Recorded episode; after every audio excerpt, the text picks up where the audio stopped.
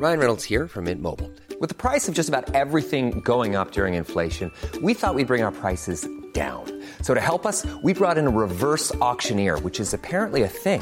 Mint Mobile unlimited premium wireless. Ready to get 30, 30, bit to get 30, bit to get 20, 20, 20, bit to get 20, 20, bit to get 15, 15, 15, 15 just 15 bucks a month. So, Give it a try at mintmobile.com slash switch.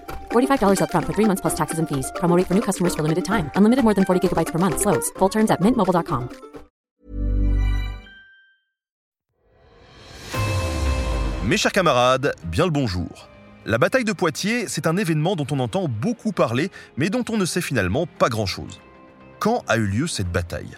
Où s'est-elle déroulée exactement? Qui s'est affronté Est-elle aussi importante qu'on pourrait le croire, ou au contraire, est-elle totalement anecdotique?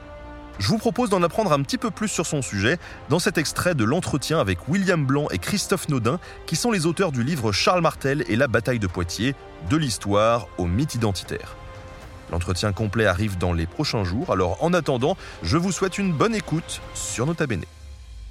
Ce que je vous propose en tout cas, c'est dans un premier temps de parler de la bataille en tant que telle et de ce qu'on sait dessus, et puis on, on verra ensuite comment ça a été interprété.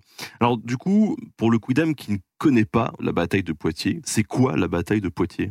C'est qui qui se bat? C'est A priori, la bataille aurait euh, opposé donc euh, les Francs euh, de Charles Martel. A priori toujours alliés, parce que ça dépend des sources en fait, avec le duc Eudes d'Aquitaine. Euh, du côté musulman, il y aurait eu les, les chefs, on va dire arabes, l'émir Abderrahman, avec une armée sans doute essentiellement berbère, et donc des contingents peut-être visigoths, puisque une partie dans l'ancien royaume visigothique dépassait, on va dire, dans la France actuelle, c'est dans ce qu'on appelle la Septimanie à l'époque, qui était en gros le Languedoc actuel, je schématise, et qui avait été conquis donc au début du 8e siècle par, euh, par les, les, les musulmans, les sarrasins. Et donc on pense qu'il y avait peut-être aussi euh, dans l'armée euh, sarrasine euh, des contingents visigoths. Voilà. Et donc ils se seraient affrontés. Pour quelles raisons Ça c'est pareil, il y a, débat. Est-ce que c'est une invasion? Ça, il y a peu de peu de chances. Il y a des théories hein, qui pensent que c'était une invasion, mais de plus en plus ces historiens mettent ça de côté parce qu'il n'y a aucune preuve tout simplement qu'il y avait une volonté d'invasion de la part de des musulmans. Par contre, ça, il y avait un raid. Alors, est-ce que c'est un raid qui plus tard aurait amené une invasion? On n'en sait rien. C'était un raid, une razzia, comme il y en avait eu avant et comme euh, il y en a, il y en aura après. Ça, c'est important. Une razzia qui serait passée donc par euh, par Bordeaux notamment et surtout ensuite par Poitiers, avec euh, la basilique Saint-Hilaire qui aurait été euh, euh, pillée et euh, l'armée sarrasine aurait continué au nord et se serait heurtée donc à, à l'armée de Charles Martel venu à sa rencontre, donc peut-être avec Eudes d'Aquitaine aussi, qui avait été mis en difficulté auparavant, et se seraient rencontrés. Alors, justement, c'est un des débats. Aujourd'hui, les historiens disent entre Poitiers et Tours. Il y a un, site, un mémorial, petit mémorial à Vouillé, près de Châtellerault. C'est un site qui a été fait à partir d'un livre qu'on a utilisé, hein, qui était un, peu le premier livre vraiment euh, important, on va dire, euh, sur la bataille de Poitiers. On a mis des références dans, l'ouvrage, mais c'était un livre des années 60, euh, fait par des historiens locaux, Roy et de, Vios, qui pendant longtemps a fait un petit peu référence euh, et qui se basait sur des textes, euh, sur les, les peu textes qu'on avait, qui parlaient d'une voie euh, qu'ils ont interprétée comme étant une voie romaine. Et donc ils ont repéré une voie romaine dans la région. Ils se sont dit, bah voilà, ça doit être là. Sauf qu'en fait, il n'y a pas de traces archéologiques comme à Alésia, par exemple, il n'y a rien.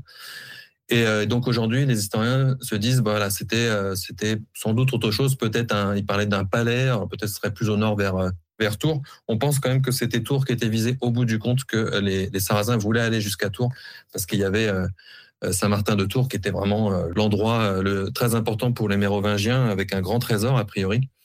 Euh, donc voilà, on, personne peut dire aujourd'hui euh, que qu'on sait où c'est où s'est située la bataille. Il y a plein de on va dire de légendes locales qui situent la, la bataille aussi euh, à d'autres endroits, mais euh, mais on n'a aucune source qui dit qui, on peut pas savoir en fait où s'est où s'est déroulée la bataille. Après au niveau du nombre de combattants.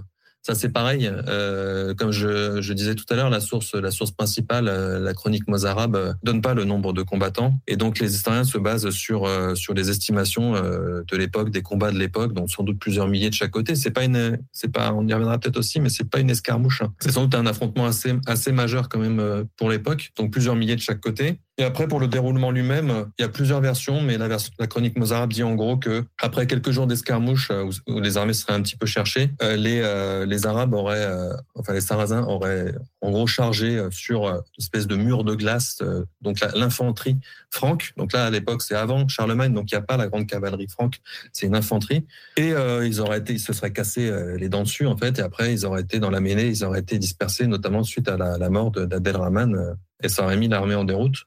D'autres sources, notamment carolingiennes, disent que euh, les, les, carolingiens auraient continué après euh, dans le camp, ils seraient arrivés dans le camp euh, sarrasin et ils auraient trouvé le camp vide, voilà, et ils n'auraient pas poursuivi l'armée. Donc ça aussi, il y a débat pourquoi ils n'ont pas poursuivi, qu'est-ce qui se serait passé s'ils avaient poursuivi l'armée, etc., etc. Donc voilà, au bout du compte, on ne sait pas grand-chose. On ne sait pas vraiment la composition des armées, le lieu et le nombre, voilà, et vraiment comment ça s'est passé en détail. Merci à tous d'avoir écouté cet extrait du prochain entretien qui sera disponible très bientôt sur Nota Bene. À bientôt. Planning for your next trip?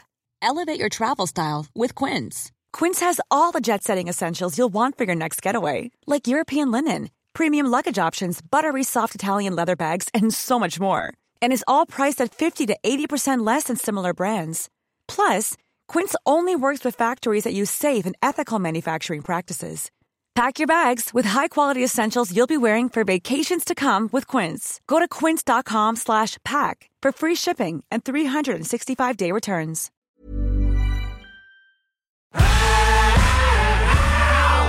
Si vous avez aimé ce podcast, vous aimerez aussi mon autre podcast Callisto dans lequel je vous raconte des mythes et des légendes.